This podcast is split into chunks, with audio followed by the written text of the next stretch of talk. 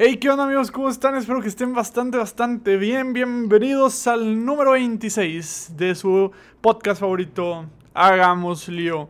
Y hoy, como todos los lunes, estoy sentado en esta mesa café con un gran amigo y gran hermano, Antonio Palacios. ¿Cómo estás, Tony? Estoy muy bien. Eh, yo tengo 26 años, entonces es el episodio que conmemora mi vida. ya, llegamos, ya llegamos a tu edad. sí. Este, no, pues contento que es la primera vez que grabamos de mañana, un poquito de calorcito eh, y vamos a ver qué tal sale. No, la de hecho, hay más ruido afuera. Esperemos no se escuche. Probablemente, creo, creo que no. Como que así no, ahí luego lo pulimos. Pero según yo, no.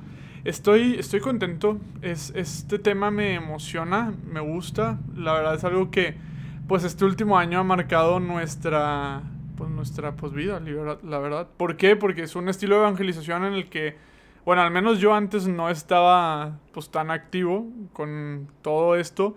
Hace un año más o menos, no, yo creo que fue como por noviembre que yo le externé a, este, en su momento a Andrés Martínez que yo me quería meter a, a la, a toda la onda. Andrés Martínez es, el host de, Buscando, de Buscando, el podcast que también pues está dentro de la comunidad de Hagamos Lío. Sí, eh, y aparte también es el coordinador del blog, de la página de internet. Sí, cierto. Si no sabían que tenemos un blog, tenemos un blog en hagamoslio.com. Sí. sí. O sea, ahí se este pueden enterar de más cositas. Está en construcción, pero el blog ya está listo y pueden leer cosas súper padres. Totalmente, se pueden meter. Ahí está, está bastante padre. Pero hace como un año te decía que yo le comenté a Andrés Martín, no, es que me quiero meter a esta onda de las redes sociales, quiero, quiero ver de qué manera. Este, y luego pues ya sucedió todo lo que nos conocimos y salió todo esto. Y creo que es un tema muy actual más porque la iglesia se ha orillado a avanzar. El mundo. bueno, el mundo, pero la iglesia, porque yo creo que la iglesia sí iba para, para este, el camino de las redes sociales. O sea, yo creo que sí iba para ese rumbo, pero no en el boom que se dio gracias a la pandemia. O sea, yo creo que en unos 10 años o 5 años íbamos a estar en el punto que estamos hoy, ¿me explico? Sí. Entonces, es un tema porque como no estábamos preparados y yo creo, yo quiero, y yo quiero decirlo porque lo he reflexionado, es que la iglesia no estaba preparada en el sentido de pastoralmente qué está correcto y qué no está correcto al momento de, de pues evangelizar en redes sociales. Me explico, es algo tan nuevo y peligroso porque hay bastantes tentaciones que a veces no sabemos de qué manera Sí, yo creo que también una de las principales tentaciones es el, el, deseo personal de las cosas, porque caemos en la cuestión de, bueno, ¿qué es evangelizar? ¿Qué puede ser hablar cristianamente, aunque no necesariamente sea evangelizar, porque también se valen chistes? Y, o sea, bromas y demás. ¿Y qué punto en el cual lo estoy haciendo por mí más que por la parte de cristiano católico, ¿sabes? Que es una de las partes que podemos llegar a, a caer, porque, pues, como la palabra que tú sueles usar, hasta qué punto es evangelización cristiana y hasta qué punto es influencer católico. Sí, primero que nada, y qué bueno que lo tocas, desde ahorita yo quiero aclararlo, yo estoy totalmente en contra del término influencer católico. Y ahí va a salir alguien a decirme, no, pero es que el Papa en la Jornada Mundial de la Juventud dijo que los influencers católicos, digo que la Virgen María es una influencer de Dios. Sí, totalmente de acuerdo con el Papa Francisco Sí, la Virgen María es una influencer de Dios. ¿Por qué la Virgen María y todos los santos son influencers de Dios? Precisamente porque ellos ya son santos, están en el cielo. Su vida sí puede influenciar mi humanidad y mi deseo por santidad. ¿Qué pasa cuando somos personas humanas? Tenemos esta, pues a final de cuentas, oportunidad de caer. Y, y, No, y aparte, aparte que el contexto de ser influencer influencer general, no solo católico, se ha modificado mucho. El influencer, realmente una persona, no, no me acuerdo ahorita el término correcto, pero realmente no todos los que salen en redes sociales son influencers. O sea, influencers es alguien que tiene la capacidad de poner una influencia, de influenciar en la sociedad de alguna forma correcta. Es un influencer de la sostenibilidad, es un influencer político, es un influencer... Pero no todo, no todo lo que tenga un millón de seguidores es un influencer. Tota-, no, totalmente de acuerdo. Y, y precisamente por eso en el, ámbito católico, eh, a mí sí me gusta decir, pues si ya tenemos a grandes ejemplos como santos y la Virgen María, este, el mismo Jesús, Dios, que nos pueden influenciar, pues debemos de seguirle por aquí. Obviamente hay gente aquí viva, está este podcast, hay muchos otros podcasts, muchas páginas, muchos sacerdotes que nos pueden influenciar y nos pueden ayudar a seguir nuestro camino de santidad, pero al final de cuentas somos humanos y luego a veces el problema es que ponemos nuestra fe en la persona que está compartiendo cierto contenido y cuando esa persona deja de compartir contenido o, deje, o, o pues no sé, comete algún error, la fe a lo mejor de algunos que la tienen bien cimentada, pues no se mueve, pero hay otras personas que... O el mundo en general. Pues se derrumba. La, la, crítica de que poco tú crees en ese, en ese hombre o en esa persona que era este ejemplo, ¿verdad? Exactamente. Entonces, por eso yo no estoy a favor del término influencer católico. Este, por favor, bueno, si algún día a mí me escuchan autodenominarme influencer católico, metan un zape, díganme algo, porque porque ya habré perdido el camino y mi esencia totalmente. Sí, que yo no estoy en contra del término, más bien estoy en contra de, la búsqueda de ser influencer más que católico. Es que yo si, creo... Si la influencia te llega y puedes, puedes aprovecharla y acompañar a la comunidad virtual, está bien. Pero si tú quieres y buscas la fama de influencer y que tu mercado en lugar de ser en lugar de ser liderazgo, feminismo, etcétera, sea ser católico, ahí es donde yo ya estoy en contra. Es, es, que yo a mí el término, la verdad a mí el término no me gusta, me gusta mucho cómo lo usa el Papa. La Virgen María influencer de Dios, sí, porque la Virgen María nos puede influenciar. Yo creo que cuando buscas ser influencer, o sea, cuando dices, yo quiero ser un influencer católico, ya perdió totalmente el sentido porque lo que, lo que nosotros buscamos es ser santos, no influencers. Sí, pues por eso, lo que tú dices. Entonces, sí, pues, va, pues no te estoy contradiciendo, solo estoy comentando. Pero bueno, vamos a empezar con una cosa muy importante. Si tú ahorita estás sentado en tu casa y dices, oye Diego, Tony, quiero empezar a evangelizar en redes sociales, primero te voy a decir algo. Eh, prepárate porque se pone bastante, bastante bueno. Evangelizar, sea en redes sociales, sea de manera presencial, es bastante bueno. Pero eh, cuando te comprometes, creo yo, cuando estás en redes sociales, tu testimonio católico tiene que reforzarse de una manera... Pues todo, o sea, no solo el testimonio, o sea, sí, ten en cuenta que en el momento que redes sociales, redes sociales te da un, es como un stand-up. ok. te, te, da un, un lugar, los stand-ups, ¿cómo empezaron los stand-ups? Los stand-ups no, no empezaron con estos stand-uperos famosos de Franco Escamilla y demás. Eh, los stand-ups, la tradición del stand-up de los años 40-50 es cualquier persona que, como tipo karaoke, quiera pasar a contar un chiste, tiene sus 10-15 minutos y puedes pedir tu lugar. Y muchos stand-ups siguen siendo aquí. Aquí en Monterrey, el Unicornio Azul sigue siendo más eh, o menos en así. Su, en su momento, en su momento sí era el Unicornio Azul. Ahorita ya está un poquito más... Sí, a lo mejor la casa de Oscar Burgos o algo así ya, ya es más... Pues en Estados Unidos se da más, hay muchos videos así que... Sí, pues eso es un stand-up original. Entonces las redes sociales te permiten eso esos 10, 15 minutos de tú poder comunicar algo y viralizarlo. Obviamente redes sociales que te permiten viralizarlo más o menos, dependiendo las fórmulas y, los algoritmos, los famosos algoritmos de, tantas redes sociales, Reels, TikTok, eh, Instagram. Pero evangelizar en redes sociales te va a dar esos 10, 15 minutos. Entonces no solo es el testimonio que tú vayas a dar, sino que si te va a dar esos 10, 15 minutos no puedes llegar nada más a pararte a contar el chiste ya tienes que tener preparada algo que quieras decir. Y tú, como católico, en el caso de que tener este spot de 10, 15 minutos, si subes un video o de una foto, tienes que tener en cuenta que lo que va a decir va a ser tomado en cuenta con la atención en esos 10, 15 minutos. Sí. Entonces debes de llevar preparado lo que vas a decir y por lo tanto preparado tu persona. Total, totalmente de acuerdo. Y, y precisamente de esa preparación me gustaría hablar al principio. O sea, gracias a Dios, y digo gracias a Dios porque la verdad son herramientas impresionantes las redes sociales si se saben usar, porque también vemos todo este lado, que tanto hemos hablado de tweets en, esta, en este podcast, pero existe este otro lado negativo, pero gracias a Dios son una gran herramienta, pero ¿qué pasa cuando uno no está preparado espiritualmente para evangelizar en redes sociales? Es ahí donde se vuelve peligroso, y, y voy a decir porque cuando tú decides este, oye, me voy a dedicar a evangelizar en redes sociales y voy a empezar a compartir contenido católico, como dice Tony, vas a tener tus 15 minutos o lo, que sea, vas a tener el spotlight cierto tiempo. A lo mejor solo tienes un tweet, pero si ese tweet la, la regaste. Ajá, exactamente, a lo que voy es, voy a, no sé, mira, yo, yo voy a, siempre me pongo un ejemplo porque pues yo soy el que me puedo equivocar. Yo, si ustedes ven mis tweets alrededor de 2016, 2017, yo creo que todavía hasta 2018 yo era este vato que me acuerdo que me encanta el Titanic, me encanta la película del Titanic. Y hay cuando que salía el Titanic en, en, la tele y me ponía a tuitear el Titanic de que, ay, no, como este Mure Rose que dejó morir a Jack y lo, hambre. Y comentaba toda la película y ponía tweets bien mensos de cuando estaba en clase de repente de que, ay, que pinche maestro me choca, no está diciendo nada. Eh, puras tonterías. ¿Qué pasa? Un día decido, hey, quiero, quiero que mi Twitter sea católico. O sea, quiero que, lo que hay aquí sea para Dios. No sé por qué me nació en Twitter y no en Insta. La verdad siento que en Insta no puedo bloguear de, hey, aquí estoy. No, no sé, eso no... También es una red social un poco más personal. Sí. Y, y, dije, voy a, voy a poner, voy a dedicar mis tweets este, a Dios y evangelizar.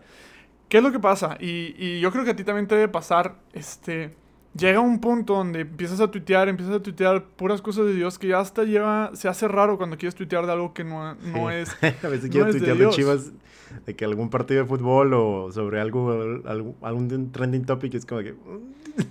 sí, sí, sí. O sea, y, está, mira, no está mal. O sea, al final. No está mal, pero fíjate que luego pasa. No es que me fije en eso, pero empiezo a tuitear cosas personales y también los seguidores empiezan a seguirme porque empezaron a seguirme por las cosas católicas o los temas del amor.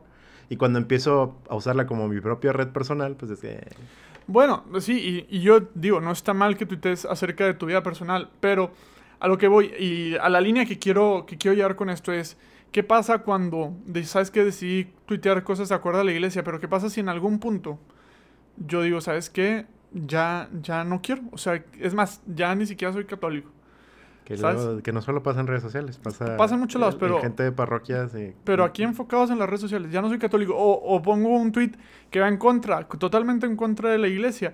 ¿Qué es lo que pasa? O sea, hay, hay dos cosas. Primero, la gente que confía en ti es como que, ala, ¿qué onda con este, con este vato? ¿Por qué, ¿Por qué, cambió radicalmente su manera de pensar? Está bien, tú tienes tu proceso personal y tu vida personal, pero ya hay gente que está esperando pues algo de ti, me explico. Y además, está al otro lado. Si tuiteas algo en contra de la iglesia, por ejemplo, y, y luego alguien ve ese tweet que también está en contra de la iglesia, decir, miren, ya ven este católico que estaba tuiteando cosas, ya se cambió de bando, me explico. Entonces sí genera una responsabilidad que creo que a veces no vemos.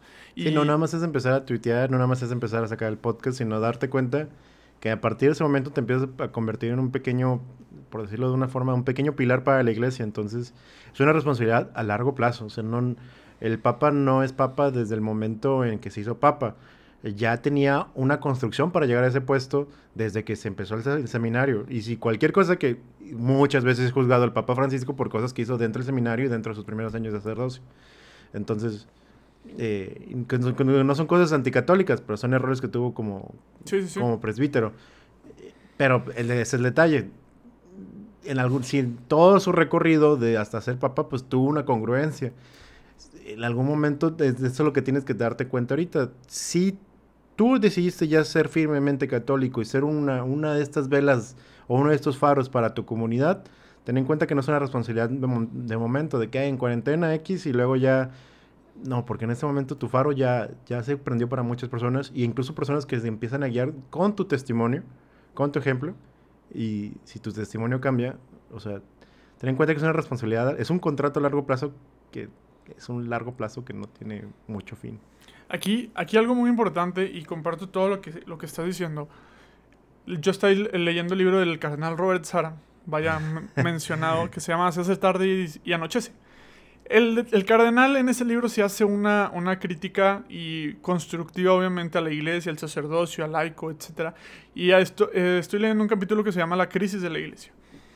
¿Y qué es lo que dice o lo que quiero destacar aquí es una parte que dice, la gente o los jóvenes ya no quieren ser la vela, en este caso. Lo estoy parafraseando. Ya no quieren ser la vela, ya no quieren ser la luz. Más bien toman la luz que ya existe y la usan en momentos específicos. Y eso es importantísimo y lo voy a aterrizar a las redes sociales. A veces no queremos que todo el mundo sepa que somos católicos 100%. Me explico, no quieren que sepamos que vivimos esta a veces doble vida. Me explico, esta vida de en mi grupo parroquial voy, ayudo y me voy de misiones y estoy siempre en misa y está con ganas, qué bueno que tengas esa vida. pero, en redes sociales. no, en redes sociales o en un grupo de que ay, ahí viene el católico, ahí viene el mocho, como dicen en la Ciudad de México. Y de que no, no soy tal mocho, ¿no? luego empiezan a negarse sus propias personas.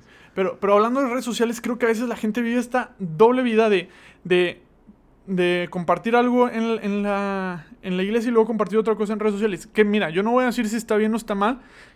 Muy bien. O sea, el detalle es cuando queremos mezclar y esos mensajes son incongruentes. Entonces lo que dice el cardenal es, a veces tomamos la luz de la iglesia porque no nos atrevemos a, a nosotros ser la luz, porque cuando nosotros decidimos ser la vela, implica fuego, implica que pues te va a quemar un poquito, a pesar de que vas a estar iluminando a los demás. Pero a veces no estamos comprometidos a nosotros ser la vela, entonces nomás tomamos la luz y la compartimos en algún punto. La compartimos, la usamos en un lugar, la usamos para iluminarnos en, en ciertos momentos y todo bien. Aquí el detalle o lo que yo quiero destacar es que no podemos seguir viviendo como católicos. Los que quieran decir, o sea, yo quiero que ser un firme católico, no podemos seguir viviendo esta doble vida, tenemos que ser congruentes. Y más cuando decides esta evangelización en redes sociales, porque está bien padre compartir una foto cuando regresas de misiones, está bien padre cuando este cuando te, toca, dar un tema, etcétera. O sea, hay muchas cosas muy súper bonitas de coordinación y demás. Que recibes cariño, recibes aplausos, recibes cosas, pero no se trata, no se trata de eso. No, y el detalle es que la crítica viene, por ejemplo, en el caso de las fotos de misiones, que en su momento creo que hace un año fue, fue un tema de conversación en, en redes. Este, el detalle es que está bien, subiste tu foto de misiones, pero luego a la semana suben una historia tuya o tú subes una historia estando ebrio y borracho. Entonces ves la foto de misiones y luego ves la historia o, la o lo que sea ebrio y borracho y no hace match, ¿me explico? Sí, que, que ojo, eh, una cosa importante para el que esté escuchando, tanto católico como no católico, es que la incongruencia no se trata de una caída. Porque una caída es normal. Todos somos, como dijo Diego, somos católicos, pero somos personas. La incongruencia viene de un estilo completo radical, o sea, donde es donde no solo de que, ay, me emborraché una vez o solo me fui de fiesta y hice muchas cosas, no, no viene nada más de una caída, sino del no deseo de querer cambiar esas caídas. Porque, bueno, me puede caer, pero si quiero cambiar, sigo siendo congruente como católico. Pero en la incongruencia es donde vivo esto de este lado y acá no quiero, no solo, no solo no no solo no, no solo caigo, sino que aparte no quiero cambiar estas caídas. Totalmente, o sea, la incongruencia, es, volviendo al ejemplo de la vela, la incongruencia es nomás tomar la luz cuando me conviene. Y cuando verdaderamente tienes el deseo, pues muchas veces nos vamos a pagar como velas. Es, es la realidad. Somos pecadores y como de hecho puse un tweet que yo tengo mucha cola que me pisen y tengo muchos pecados. yo también. Este, y, me he equivocado mil veces, pero el chiste es que te apagan la vela y tratas, vas con un hermano, vas, vas a confesarte para que te la vuelvan a encender, ¿me explico? Y la incongruencia es esta parte, es que si quiero tuitear del amor de Dios, y a lo mejor si lo experimentas y está bien, pero luego viene esta otra parte, quiero tuitear del amor de Dios y quiero compartir el amor de Dios en mis redes, pero no quiero abandonar mi vida que tengo de este lado. Sí, o por, un, un ejemplo, a lo mejor muy radical, donde soy tuiteos, que soy pro vida y demás y demás, por alguna situación del, del destino le toca estar en una situación donde tiene que decidir sobre algún bebé eh, y termina abortando. Exactamente. Entonces, es un tema, es un tema importante. Se tiene que hablar porque, gracias a Dios, hay muchas redes sociales, pero desafortunadamente creo que hace falta como una guía o que la iglesia vaya guiando en esta, en esta parte de compartir, porque es muy distinto evangelizar a comunicar. Porque cuando nosotros queremos evangelizar, verdaderamente estamos buscando que la persona que vaya a recibir el mensaje, sea quien sea, si tenga una transformación, un encuentro con, con, Jesús. Cuando comunicamos nomás hablamos. Ah, a ver quién le llega, o a ver cuántos likes recibe, ¿me explico? O sea, eso es algo muy importante y algo que yo me he dado cuenta y algo que me he palpado. Y es algo que yo platicaba hace poquito de un tema acerca de esto a un grupo y les decía, es algo que a mí me ayudó en mi discernimiento. Una vez, voy a poner el caso específico, cuando fue todo esto de, cuando se iba eh, la Suprema Corte a checarlo del aborto, en un caso específico en Veracruz, yo iba a poner un tweet y desde que lo estaba redactando, yo ya sabía que ese tweet iba a incomodar a muchas personas. O sea, iba a ser un tweet que iba a tener interacción. Entonces yo estaba en la noche, literal acostado, y yo, y se reían los chavos que les platiqué les decía, yo estaba rezando, estaba rezando y ya tenía el tweet puesto y decía, Señor, o sea, lo estoy poniendo por ti o lo estoy poniendo porque sé que va a pegar. ¿Me explico? Y le decía, y, literal, y, hasta que llegó un punto donde yo sabía que me daba miedo ponerlo porque sabía que iba a pegar y que me iban a ofender. Y de hecho sí me ofendieron mucho. Es, es, algo muy feo de las redes sociales.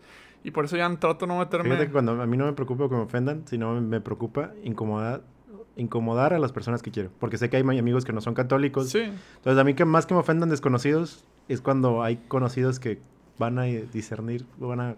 Sí, van a, van a chocar. Digo, la verdad a mí, digo, TKM a todos mis amigos que no son católicos y que no comparten, me lleno mucho de su, de su manera de pensar y creo que pues también yo he podido complementar a la de ustedes.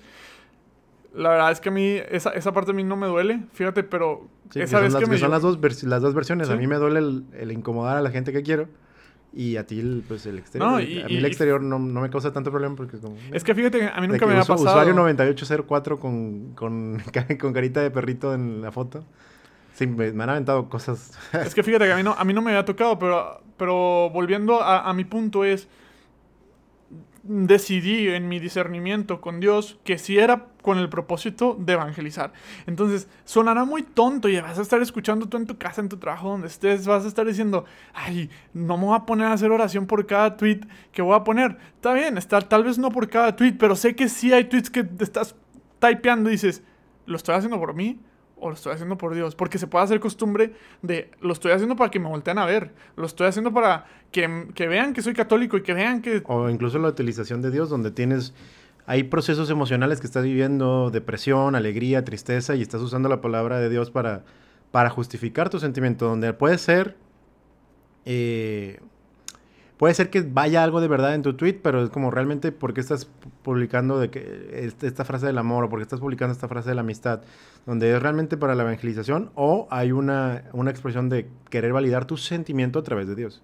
Sí, no, es, es, es todo un tema y, digo, cada quien aquí debe de reflexionar lo que nosotros no, no, te venimos a decir, oye, tú, eres, tú estás mal, tú estás bien, pero sí te invitamos a que disiernas lo, lo, lo, que estás compartiendo, cómo lo estás compartiendo y la intención. Y si la intención a lo mejor no va de acuerdo este, o no es para compartir a siempre podemos cambiar y siempre podemos... que este, también, o sea, igual que con las acciones, por ejemplo, con una persona que aborta, pues no se le juzga, se, se le acompaña y demás, ¿sabes? Donde, o sea, no, no tenemos la capacidad de de juzgar nosotros, pero pues desde el aborto hasta el hasta un tweet, pues sí tenemos la capacidad de acompañarte. Y hay estos influencers católicos que a lo mejor tienen 25 mil, 30 mil seguidores, pero dentro de la comunidad educada del, catolicismo, tú lo escuchas a los sacerdotes y los sacerdotes o los teólogos o lo quien sea, dicen, no, o sea, se les ha acompañado, o sea, podrán tener muchos fans y podrán ser muy populares entre los jóvenes, pero no significa que están, o sea, hay gente mucho más formada o gente con menos seguidores, eh, pero que, o sea, la comunidad que sabe, sabe la existencia de ellos, pero también sabe de todas las correcciones que les pueden hacer. Y eso es lo que, qué bueno que tocas ese tema y esa palabra en específico, la corrección. Eh, estaba escuchando un podcast, vaya, ya lo he mencionado varias veces, de Alejandro Bermúdez, de Así Prensa, punto de vista, que, que, lastimosamente creo que ya no está en Spotify, pero lo pueden buscar en, en la página de Así Prensa, busquen en Google así, este punto de vista Así Prensa, está, está buenísimo, duran 10 minutos y son muy puntuales. Y hablaban específicamente sobre la corrección fraterna en, en las redes sociales. Este, y, decía, le llegó un mail a él donde, donde, había una persona que le preguntaba, este, Alejandro, le decían, eh, yo vi que alguien puso un tweet que es totalmente en contra de una persona con, con muchos seguidores, que es totalmente en contra de la doctrina cristiana. ¿De qué manera aplico la corrección fraterna en redes sociales? Entonces se puso bastante interesante lo que decía Alejandro, porque pues hay muchos sacerdotes, hay muchas figuras públicas, llamémoslo así, o muchos católicos con seguidores que, que, tienen, que tienen bloqueados sus DMs, por ejemplo, en, Twitter. Eh, en Insta, según yo, no puedes bloquear DMs, pero sí se archivan en, otra, en otro lado. Entonces hay una gran posibilidad de que no te vayan a contestar. ¿De qué manera me acerco a decirles? Y y luego también a veces nos sentimos intimidados como católicos, olvidamos que somos un parte de un mismo cuerpo y que todos tenemos el mismo valor, pero nos intimida que tienen muchos seguidores al momento de querer destacar que algo que pusieron está mal, me explico. Y, es válido, o sea, yo lo he sentido de, ah, ¿cómo le voy a decir esta cuenta de 25 mil seguidores? El problema después está con esas cuentas de que los seguidores les creen que les da creen que les da validez sus argumentos por las cantidades de seguidores de que tú tienes 500 seguidores, eh, ¿cómo me vas a, corregir a mí de 25 mil seguidores? Totalmente. Y nos ha tocado verlo de forma externa. No sé si te acuerdas del caso de un, influencer católico, donde eh, públicamente dijo de que ojalá, ojalá formal mejor a los sacerdotes, porque un sacerdote lo corrigió y el sacerdote, pues, o sea... Pues sí, es un sacerdote que se echó cinco de filosofía y cinco de teología y probablemente alguna maestría. Este, a lo que voy es, pues te sientes intimidado. Es esta cuenta, este gigante, y cómo le vas a poner de que, hey, bro, este, la Eucaristía sí se puede dar en la mano. O no sé, es el que se me vino ahorita por el, por el COVID. Este, y te sientes intimidado. Y entonces decía el Alejandro Bermúdez, decía, bueno, es que tienes que seguir los mismos pasos. O sea, antes de corregir públicamente, porque eh, con, con ¿cómo, cómo se, esta expresión? Cuando está la emoción a flor de piel, ¿sí, sí, sí? Sí. Cuando está la emoción a flor de piel, es que estoy tratando de, de decir nuevas expresiones. Bueno, cuando tienes la emoción a flor de piel, a veces es muy fácil nomás contestar, de que porque, y ahí a veces no hay caridad, porque no estás siguiendo, a final de cuentas, la, la, corrección fraterna. De tratar de llegar en privado y luego, ¿sabes qué? No me hizo caso, pues traer a, alguien más, que a meter a alguien más en la conversación. ¿Sabes qué? No me hizo caso, meter a más. A mí me etiquetan muchas veces, ¿sí? ¿por porque, porque, es algo que se me da, de alguna forma Dios me, me, ha dado esa oportunidad, tanto como psicólogo, porque sé que muchas veces la corrección viene de, las, de los errores eh, y heridas personales, donde algún argumento o alguna de las cosas vienen o la desinformación, que es lo primero que tenemos que tener en cuenta en la corrección, donde a lo mejor la persona ni siquiera sabe que no está diciendo algo prudente y pues tenemos que tener en cuenta, no nada más atacar de que, hey, estás, estás, te equivocaste. A lo mejor la persona no sabe por qué, qué la Virgen es virgen y a lo mejor el, el tweet tenía que ver con que la virginidad de María no existe y es como, bueno, espérate, primero tengo que juzgar o no juzgar, pensar que a lo mejor la persona no está informada. Entonces mi primera, mi primera acción es informar a la persona no nada más atacarlo, no nada más ir en contra, porque al final de cuentas es, es familia, es iglesia, es uno, juntos.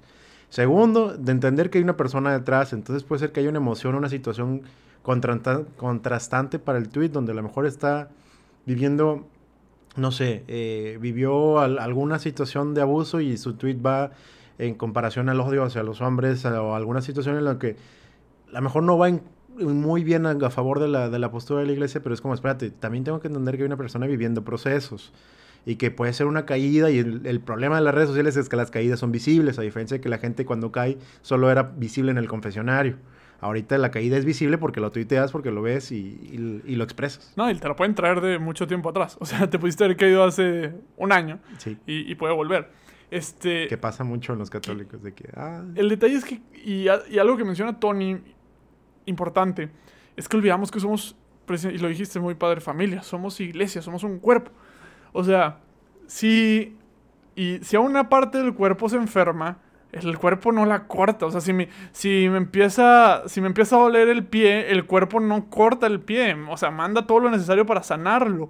Y a veces nos portamos como, hey, tú estás mal, ya no eres parte de la iglesia. Espérate, o sea, eso no es una actitud del cuerpo de Cristo. Eso no, no, no, no, no hace ni siquiera lógica, no me hace lógica. A lo mejor me costó mucho entenderlo porque los que me conocen de hace mucho tiempo, yo era una persona bastante estricta con algunas cosas, pero me costó entender y gracias a Dios me, me ha dado la capacidad de entender que no es de cortar las partes del cuerpo, sino ayudarlas a sanar. Si, si yo... dale, dale. No, de, de hecho, o sea, sí existe la excomunión, pero la mayoría de las excomuniones que han sido bien poquitas a lo largo de la Iglesia Católica es cuando la persona insiste voluntariamente en decisión de seguir enfermo. Sí. O sea, enfermo en cuestiones eh, de la, del pensamiento católico. Y que la excomunión, o sea, por como tal no es, eh, ya no eres parte de la iglesia. O sea, es, te privo de los sacramentos para que tú tengas el tiempo de reflexionar lo que, lo que hiciste. Pero no es que dejes de ser parte de él, sino te voy a dar una atención especial para que pienses lo que pasó. ¿Me explico? O sea, no se trata de cortar aquí. Y, pasa mucho en las redes sociales. Y hubo un tweet, vaya, que hemos hablado de tweets el día de hoy, que, que pareciera que hay bastante fariseísmo en, en, en las redes sociales. Para los que no saben, ¿Quiénes son los fariseos? En tiempo de Jesús los fariseos tenían una fama de señalar este, a los pecadores. Y... Eran personal, personal del templo eh, encargado de hacer cumplir las leyes. Totalmente. Entonces... Que leyes y religión era lo mismo, entonces era como un poquito policíacos basados en... Sí, eran como los policías de la religión en el tiempo de los judíos. Sí. Y el detalle es que hay mucho fariseísmo ahorita y es muy fácil caer en eso y no pasa nada si caes. Todos caemos, todos nos equivocamos, pero el detalle es que si hay un cierto grupo de personas que se están encargando de ser estos policías en la fe, que está bien, yo entiendo que queramos preservar y conservar este, muchas cosas que sí deben de ser conservadas, pero hay maneras, me explico, no, no somos aquí una policía para decir, esa persona no es católica. Ok, o sea, a lo mejor no está viviendo una vida católica, pero eso no significa que no sea un hijo de Dios, que no sea amado por Dios. Y pasa mucho en redes sociales y mucha gente se ha alejado de la iglesia precisamente por ese pensamiento. A lo mejor ya no están viviendo una vida católica practicante, pero se han alejado más, o sea... Sí, al punto de que incluso considerarse ateos. Totalmente, totalmente. Entonces, tenemos que ser muy cuidadosos en la manera en la que corregimos en redes sociales porque también no hay tonos de voz en redes sociales. O sea, eh, no hay tonos de voz, la gente interpreta un punto de manera distinta. O sea, si tú pones no punto, a lo mejor alguien dice, ay, yo nomás estoy acabando la, la conversación, pero a lo mejor dice, no, eso es muy agresivo. Me explico, hay como que reglas no escritas, depende de dónde estés escuchando esto y pues, estoy seguro que cada país varía las distintas expresiones, pero no, no hay este tipo de, no hay, no hay esta humanidad a final de cuentas en las redes sociales. ¿Sabes de qué me acordé ahorita? ¿De qué? no tiene nada que ver, pero me acordé ahorita que dijiste cada país. Eh, una vez estaban entrevistando en la academia número 5 o 6, en, en Viva, no, no, Viva la Alegría, creo, sí. Estaban entrevistando a un español que vino a concursar y lo sacaron. Este, lo sacaron de como la cuarta, eh, la cuarta ronda y le dijeron que había, que había sido un, eh, un payaso. en su última presentación. Este, salió vestido de una forma y demás, y uno de los presentables dijo, es que pues era obvio que te iban a sacar, que te sacaron como payaso, Obviamente haciéndose el, chistosito. Dos problemas. Uno, la persona lo tomó como agresión. obviamente te iban a sacar, te viste como payaso. Y dos, payaso en la zona específica donde él era de España eh, significa otra cosa muy distinta. Eh, es, una, es una grosería que aquí en México empieza con P. Y no la voy a decir porque yo no digo groserías. Pero, este y no es la de cuatro letras, es la, la otra. Me, viste así, me viste así con cara de, ¿tú dila? O sea, tú sí eres el que dice groserías, pero la verdad no sé cuál es, entonces no lo voy a decir. Y además, este, me enteré que si hay un sacerdote que nos escucha, entonces ya esa vez me dio pena, que, pero bueno, ya sigue. Este, entonces eso pasa mucho en las redes sociales, donde no sabes con la persona que estás hablando en el contexto, no sabes de qué país es, no sabes, eh, te puedes a lo mejor estoquear y de, ah, ya encontraste que es del Salvador, o a lo mejor eh, cositas así, pero no sabes el contexto, no sabes cómo puedes interferir. Por eso es muy importante ver la forma en la que la persona te está respondiendo y ver qué palabras está usando para tú poder entrar en el mismo lenguaje y hacer este, poder llegar de acuerdo a lo que la persona está esperando y llegar. Y si te equivocas, decir, ok, lo siento, creo que malinterpretaste o creo que no me di a entender en este punto y vuelvo a tocarlo ya de una forma distinta hasta que llegue a este punto, porque en redes sociales no está... Si hay tonos, pero no, no puedes tú controlar el tono. Sí, no, y, varía. O sea, varía lo que cada quien quiere expresar. Y... Y, y, si una persona está enojada, lo único que va a hacer es querer enojarse. Entonces también hay un punto en el que tú también sabes de, decir, ¿sabes qué? La verdad es, es todo un tema, es todo un tema, este, cómo contestar, de qué manera, nomás como siempre se los hemos dicho, estén abiertos a amar literal en, en, redes sociales, a no señalar, acuérdense que somos este cuerpo que está buscando sanar totalmente y pues si yo me enfermo yo espero que me ayuden, no que me corten. Entonces... No, y la parte importante de lo que hablabas de los fariseos es una de las cosas que Jesús lo regaña, donde recuerden que las leyes son importantes, pero lo más importante de ser católico es el amor, la misericordia. Entonces, el, si una persona no está cumpliendo una ley, no vas a juzgarla por no cumplir la ley. Le vas a tener primero misericordia y después la vas a acompañar a que cumpla la ley como debe ser. Y la ley, no solo entendiéndose en el... Se le dice, se le dice ley porque pues este contexto histórico de, judí, de, la, de la iglesia judía, pero realmente pues más que, más que ley pues ahora ya es eh, el catecismo. Sí, y, y fíjate, mucha gente usa, que no es católica, el el, la parte, es que tú no me puedes juzgar porque Jesús no juzgó a la prostituta. Lo he escuchado mucho, lo he leído mucho. de hecho, me aventé, me aventé también hay un, bueno, no es un hilo, pero una respuesta a una persona que lo usó. Y tienes razón, o sea, no venimos a juzgar. El acto, lo, el acto podemos decir que es malo, pero no te venimos a juzgar a ti como persona. En eso total, totalmente de acuerdo y como católicos así tenemos que actuar. Como tú dices, acompañar, este, sí, que, el acto, que el acto ni siquiera es malo el, nada más es ausente de amor, entonces... Sí, pero a lo que voy diciendo, o sea, siendo objetivos, pues, o sea, dejando el amor a un lado, si podemos como personas definir si una acción es buena o si una acción, si una acción, la acción, no, no la intención que hay detrás, es mala. Este, y estoy totalmente de acuerdo, no juzgar a las personas y acompañarlas. Totalmente de acuerdo. Y, sé que, y sé para dónde vas, que en el caso de, de la prostituta, donde no la juzga, pero también pues le dice... El no peques más. No peques más, arrepiéntete y... Sí, o sea... Que es al final de ser la vela encendida. O sea, eso lo invita a Jesús. Sé una vela encendida, ve y comparte el amor. No, no tomes el, buen... No, no, no te aproveches de mi misericordia que te di ahorita para luego irte y seguir pecando, me explico. Porque a veces eso pasa. Nos, o sea, nos queremos aprovechar de la misericordia. Que nos dan los, nos dan los católicos y, y nos da a todo mundo. Y ahora, digo, te digo, este tema da para para yo creo que vamos a volver a hablar de esto en algunos episodios. lo habíamos tocado tantito en, el especial de cuarentena. Sí. Pero eh, ahorita pues más específico ya con tantos meses en evangelización, ahora sí vamos que yo creo, bueno, ibas a meter un punto, pero también pues primero la responsabilidad de, de, tener, de ser esta luz, decir la que la responsabilidad de ser no solo en lo que vas a decir, sino en la, en la congruencia de lo que vas a decir, porque tu mensaje pierde sentido si tu, si tu persona no es congruente. Y la otra cosa que no sé si es lo que vas a decir ahorita, pues el, el spam. O sea, cómo te mandar, mandar mensajes de calidad en una evangelización, de dar una buena nueva, sin caer en el spam político, en el spam político de noticias, en el spam político de marketing, en el spam político, porque muchos influencers no católicos caen en lo mismo, que también empiezan a hacer, no sé si has visto el, creo que ya lo dije una vez, pero ese comercial de del, del sueco que quiere enseñar inglés en YouTube Ah, los, Las primeras tres veces dije, hasta me la dudé en contratarlo. Dije, ah, estaría padre más. Pero ya después de 70, 80 veces que, de que, de que hola, soy. ah, ¿sabes? Donde ya, ya empieza a ser spam. Y algo que hubiera sido incluso que llamó la atención. Ahorita ya, ya es molesto. Sí, eh, precisamente porque yo siento que la gente está diciendo, oye, ¿por qué están hablando de eso? El episodio se llama, bueno, ni siquiera se, se va a llamar así, pero spam, spam católico. Miren, la verdad, gracias a Dios gracias a Dios ahorita les digo, la iglesia ha tenido este boom en redes sociales y la iglesia se ha dado cuenta que los jóvenes están en las redes sociales. Están, están ahí, pasan yo creo que la mayor parte de su día ahí y ahorita con, con las clases en línea, pues yo creo que más.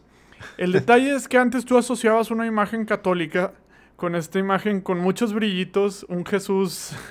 Sí, viendo el este, cielo, viendo el cielo. Una pintura del siglo XVIII. Y cómo se llama estas letras con un font bien curioso. Y luego, si ya era muy moderna, la tía que la mandaba era esta, con musiquita atrás de que. Ah, no sé si les tocó. en un GIF. Con... O en un GIF también. O sea, nos asociaban a ese tipo de imágenes. Gracias a Dios, ahorita hay una evangelización bastante padre. Este... Sí, donde todos los diseñadores, todos los productores de video, todos empiezan a, poner sus actividades y sus estilos y sus artes en, esta no modernidad. Aquí lo que queremos hablar y es algo que nosotros, este, cuando empezamos toda esta onda del podcast y las redes sociales, que un saludísimo a todas las personas que nos ayudan con, con nuestras redes sociales. Este, cuando nosotros empezamos esto, tomamos un pequeño curso, creo que Tony sí lo, lo, tú lo tomaste completo, el de Catholic Link. Este, yo nomás tomé como que el preview. No, no, no, no el preview. El masterclass. El masterclass. Yo tomé el masterclass y había todo un diplomado acerca de eso. Que espero algún día poderlo tomar. Pero en el masterclass te ponían 10 10 tips, pues, para tener una evangelización digital. Y está muy padre que, que, ahorita el primer paso la mayoría de las personas están haciendo. A mí me da mucho orgullo ver muchas cuentas en, en Insta, ver muchas cuentas en Twitter donde las imágenes ya son llamativas, ¿me explico? O sea, ya, ya, digo, la voy a compartir, o sea. Sí, o ad, o ad hoc a la generación que... Ándale, creo que eso es el término, ad hoc a la generación. término latín. Sí. O sea, no sé cómo se dice en español ad hoc, ahorita no, me acuerdo. Yo siempre he usado ad hoc. Este, el detalle es que luego, y uno de los peligros es cuando solo creamos por crear y no creamos por evangelizar. Es, es, y volvemos a lo mismo, evangelizar y comunicar, bueno, ahora es crear o evangelizar. Porque a veces nomás creamos por, porque queremos ser parte de. Sí, quiero, quiero dibujar santos, entonces me pongo a dibujar santos todos los días y empiezo a hacer, pero... Aquí el detalle es que la iglesia sí es un lugar muy padre para compartir. Es un lugar... Y, yo el ejemplo que les ponía a los chavos es, imagínense que los apóstoles todos, en vez de repartirse por el mundo, todos hubieran ido directamente a, a Roma. Todos, los doce. Pues pues la iglesia no se hubiera expandido. Cada uno reconoció la necesidad de cada punto de, del mapa y fueron a atacar una necesidad. Y con sus eh, características. Ajá, con sus características, pues tan es así que hay una iglesia oriental. Felipe en India, Andrés en, diferentes partes, o sea, de Etiopía, Europa, todas partes llegaron. totalmente. Lo que pasa, y creo que es algo que lo que no estamos acostumbrados y para allá va la iglesia, es que también tenemos que nosotros como evangelizadores en redes sociales identificar qué es lo que no hay, qué es lo que hace falta, porque yo no dudo que hay imágenes muy padres, este, pero a veces tienden a ser repetitivas en algunos casos, ¿me explico? Entonces, no estoy diciendo que no las hagas, al final de cuentas es tu tiempo, no, pero podrían mejor crear una colaboración y ayudar a lo mejor la página que ya, ya está trabajando, me explico, a veces queremos hacer los proyectos nuestros, y no ayudar a los que ya existen, ¿me explico? Y, y, también, o sea, los que ya existen, pues si alguien llega a tratar de ayudarte, pues es esta parte de ser iglesia, o sea... Sí, o sea, no, no, no es no es yo quiero formar mi propio Catholic Link con 400 y 400 mil seguidores. Ni siquiera nosotros hagamos lo que tratamos eso. Es decir, lo que quiero es que haya más cristianos, más almas salvadas. Lo que quiero es eso. No nada más es que mi proyecto arroba tal, tal, tal crezca, sino que al final de cuentas lo que quiero es que la iglesia crezca, que es uno de los tres pilares que tiene Hagamos Lío, donde al final el tercer pilar de Hagamos Lío es siempre está al servicio de Dios y la iglesia. Sí, y, y es un tema, y es todo un tema porque, digo, cuando, cuando nosotros empezábamos todo esto, decíamos, ok, queremos hacer un podcast. En su momento, este, pues digo, no había, no había tantos podcasts. Eh, y decíamos, ¿qué vamos? Pero ya había podcast. O sea, cuando nosotros salimos ya existían podcasts. Había cuatro más o menos. Y, pero sí nos sentamos y dijimos, ¿qué vamos a hacer distinto? O sea, ¿qué es lo que nosotros vamos a platicar que sea distinto a lo que ya hay? Porque sí. Cuatro, cuatro religiosos, ¿eh? Cuatro católicos. Obviamente de todos tipos había un Ah, sí, no, pues la cotorriza nunca van a escuchar este podcast, Slobo y Ricardo, pero, pero gracias a ustedes me inspiraban a estar detrás de un micrófono. este. Pero ¿qué vamos a hacer distinto? Entonces decíamos, bueno, pues es que ya hay un podcast de Santos, entonces no vamos, que, que, era una de tus ideas, por ejemplo. Una de tus ideas era hacer un podcast de vidas de Santos, ¿me explico? Sí, o sea, contadas de forma rápida y juvenil. En, en, su momento, que, que, peligro y sale, peligro y sale. Pero bueno, en su, pero había ya un podcast de Santos, entonces empezamos a ver qué ya había y dijimos, ¿qué no hay? Y ya, nació esto. Entonces, a veces esa es la pregunta y también es, es, a final de cuentas es un golpe que te puede dar Dios de humildad y nos puede dar a nosotros en cualquier momento. Siempre hemos dicho que este podcast va a llegar tan lejos como Dios quiera. Y si es mañana, pues hasta ahí quiso Dios. Este, pero pues sí es un golpe de humildad porque a veces no nos necesitan las redes sociales. A veces no nos necesita evangelizando en redes sociales.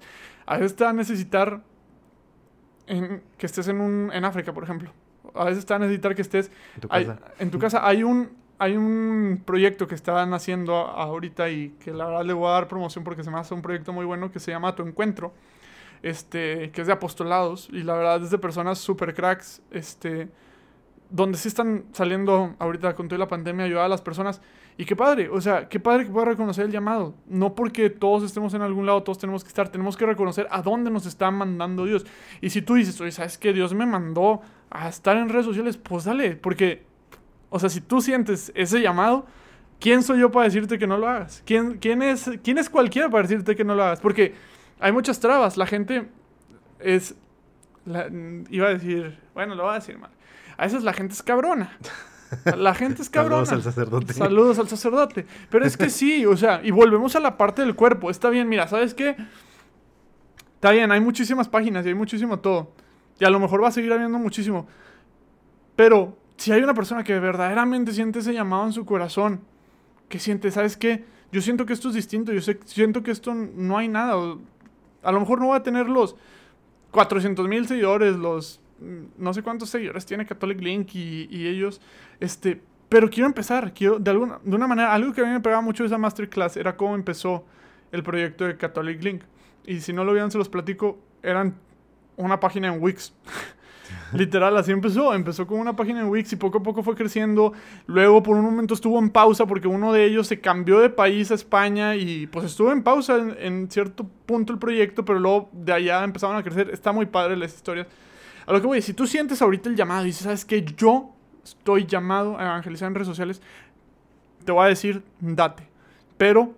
Discierne. Discierne. O sea, discierne y luego date y tómalo con la profesionalidad que, que, se necesita. ¿Por qué? Porque todo lo que hacemos para el Señor debe ser con la mejor calidad del mundo.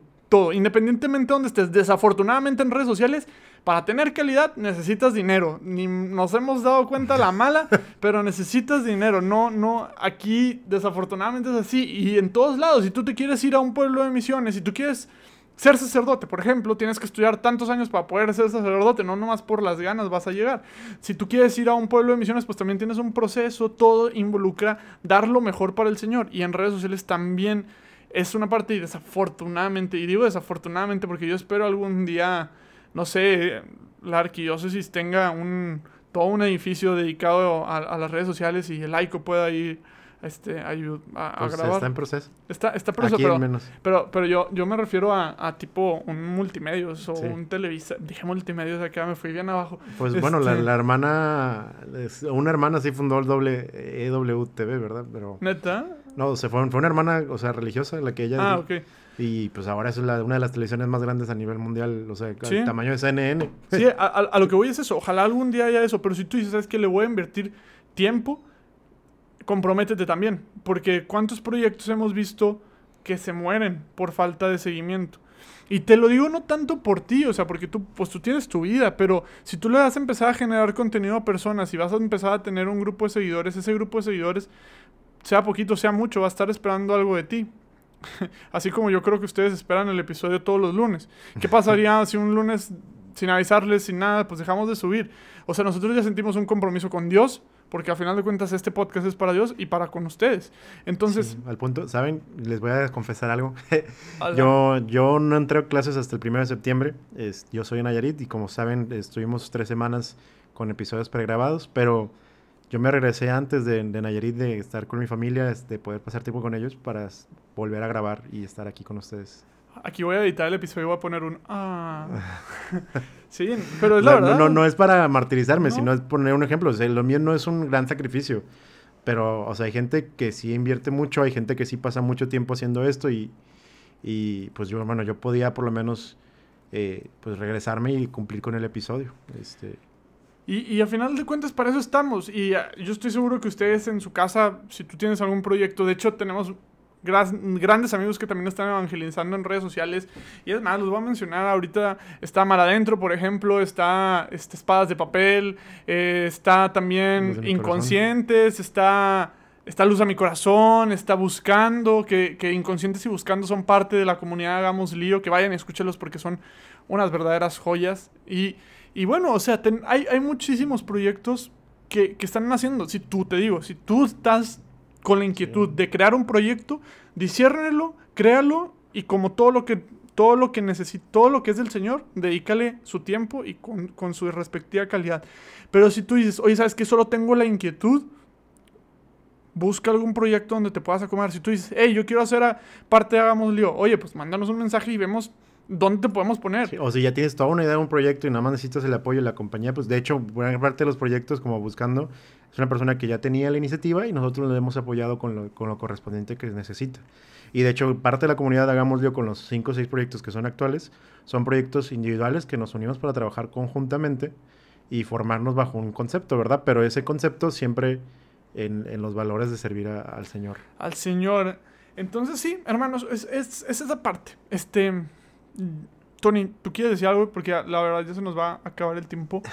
Y, la es un tema que a mí me gustaría. Luego podemos hacer una parte 2 porque hay muchas otras hay muchos temas que dices que va a haber parte 2. Es que, es que sí hay muchos temas, pero, pero también hay mucho podcast. O sea, son 26 capítulos los que llevamos. O sea, ¿cuánto, ¿cuánto más falta? Falta una vida. ¿Quién sabe cuánto? Bueno, lo que Dios quiera. Ya, ya hace rato dije que se iba a acabar mañana. Ojalá no, ¿verdad? Pero no, pues nada más, lo que me gustaría es eh, que entiendan que hay una formalidad detrás de ustedes, como dijo Diego, hay una formalidad no solo con lo que entregan, sino con la persona que son. Eh, Pablo lo decía que muchas veces hacemos lo que muchas veces hacemos lo que no queremos y terminamos eh, que queremos hacer cosas que no y, y al revés. Pero que hay una responsabilidad en sus hombros y que no está mal si la quieren tomar pero que no nada más la tomen para un... No, igual que las relaciones de noviazgo, ustedes saben que me encanta comparar las cosas de las relaciones de noviazgo con la vida natural. El noviazgo no nada más lo, tomas para una temporada y cuando te gustó y cuando ya te gustó lo cortas. El noviazgo no debe tener esa intención. Tampoco significa que todos los noviazgos deben, deben ser el matrimonio, porque puedes discernir en el momento cambiar las personas o vivir procesos distintos y darse cuenta que no. Pero que tu intención desde el principio sea el matrimonio. Si ya no se dio por distintas razones, es distinto. Lo mismo pasa con las redes sociales, con lo mismo pasa con la evangelización. No nada más lo tomas para la cuarentena, no nada más lo tomas para la Semana Santa. Es un proceso que si cambia tu vida y, ya empezó el semestre, que otras cosas y demás, ok, se vale. Pero ten en cuenta desde el principio, cuando empiezas tu proyecto, que esas cosas ya las sabías. Que ya sabías que había responsabilidades a futuro, que ya sabías que había cosas que iban a cambiar. Entonces, Ser responsable con lo que vas a decir, ser responsable con tu persona, ser responsable con lo que vas a entregar. Dios no, Dios no te va a exigir cuentas sobre tu evangelización en este momento. En algún momento te puede llegar a, agradecer y a lo mejor premiar, no sé, yo no, estoy, yo no he estado ahí, pero sí ser responsable con lo que estás haciendo, porque no te llevas solo tu nombre y no solo el nombre de tu proyecto. Si tú fallas, si tu proyecto se equivoca o si tu proyecto es, inconstante, hay gente que se va a caer al aire o hay gente que vas a tumbar por, por tú caerte. Entonces, ser responsable con eso. Tampoco significa que tengas que estar hiper mega listo, porque nunca vamos a estar listos para hablar de Dios. Pero, pues sí, es seguir formándote y decir, no, ya estoy listo para hablar de Dios y ya está aquí. No es, ya abrí mi podcast, ya abrí mis imágenes, ya empecé a investigar de santos. Bueno, voy a empezar a vivir la santidad, voy a seguir leyendo, voy a seguir educando y voy a seguir yendo a misa y, y ser constante. Igual que cualquier profesor de universidad o cualquier doctor, no solo acabas de ser doctor el día que te grabas de medicina sigues estudiando toda la carrera porque toda la vida va a haber modificaciones en los medicamentos, va a haber medicamentos que no funcionan, va a haber medicamentos que se descubran que, son, que eran tóxicos. Y igual aquí, toda la vida vas a necesitar seguir formándote. Hermanos, yo, yo lo que les quiero invitar es no vivir esta doble vida. Este, no, yo y cuidado con el spam. y cuidado con el spam también. Pero no veamos esta doble vida. Yo sé que hay gente que es católica que no lo escucha y los aprecio mucho. Y yo creo que ustedes, personas no católicas, al menos esperan de los católicos que no veamos esa doble vida. Que hagamos una vida de santidad en todos lados. Y todos lados ahora incluye las redes sociales. Si tú te quieres aventar a lanzar tu proyecto, como dijo Tony, nomás dale la formalidad. O sea, estamos invitados a compartir y ser testimonios en todos lados, a llevar la luz del Evangelio a todos lados hay que darles, cumplir esa promesa al, Señor, no, no de ratitos, a final de cuentas. Yo les, les decimos, este proyecto es de ustedes, es, tan de ustedes como es de nosotros. Estamos muy felices de que ya llegamos 26 episodios juntos y estamos abiertos también, si ustedes en su momento quieren que los apoyemos, en su momento quieren este, aportar a la familia, con todo gusto, mándenos un mensaje y y vemos qué, qué, se puede hacer. Al final de cuentas nosotros estamos aquí para hacer lío, no solo nosotros, sino como iglesia. Sí, que gracias a Dios ya tuvimos la primera junta de la comunidad y ya pues las 38 personas se conocen entre ellos, que les mandamos un fuerte saludo a los que estén escuchando. Un fuerte saludo. Y, y la verdad, a eso los invitamos. Que hagamos lío en donde quiera que estemos. No, no, no nos limitemos a espacios, maneras. Busca cuál es tu llamado y el cual sea tu llamado de donde Dios te llama a evangelizar, da lo mejor, pero sobre todo hagamos lío.